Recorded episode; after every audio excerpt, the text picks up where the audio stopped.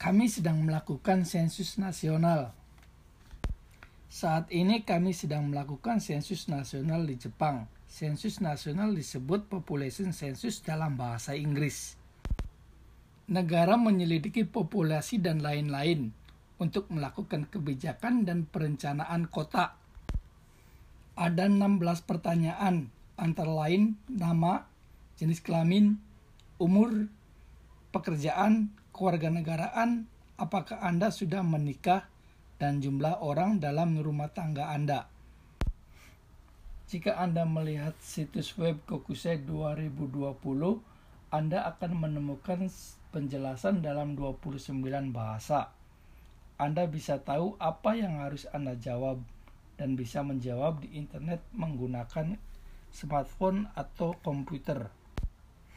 Di dokumen permintaan sensus nasional yang Anda terima melalui pos di rumah Anda, akan ditulis nomor ID untuk Anda jawab. Satu nomor ID login untuk satu rumah tangga. Definisi rumah tangga adalah orang yang tinggal serumah dan hidup bersama dengan berbagi biaya hidup. Seperti keluarga dan pasangan, berada dalam satu rumah ada rumah tangga yang sama. Jika Anda tinggal berbagi kamar atau tinggal di asrama perusahaan adalah rumah tangga yang berbeda. Jika Anda tidak bisa menjawab di internet, silakan isi formulir di amplop dan balas melalui surat. Ada kemungkinan penyidik sensus kunjungi rumah Anda. Mereka mengenakan kartu penyidik dan foto wajah mereka. Ada juga orang yang curang meniru penyidik sensus.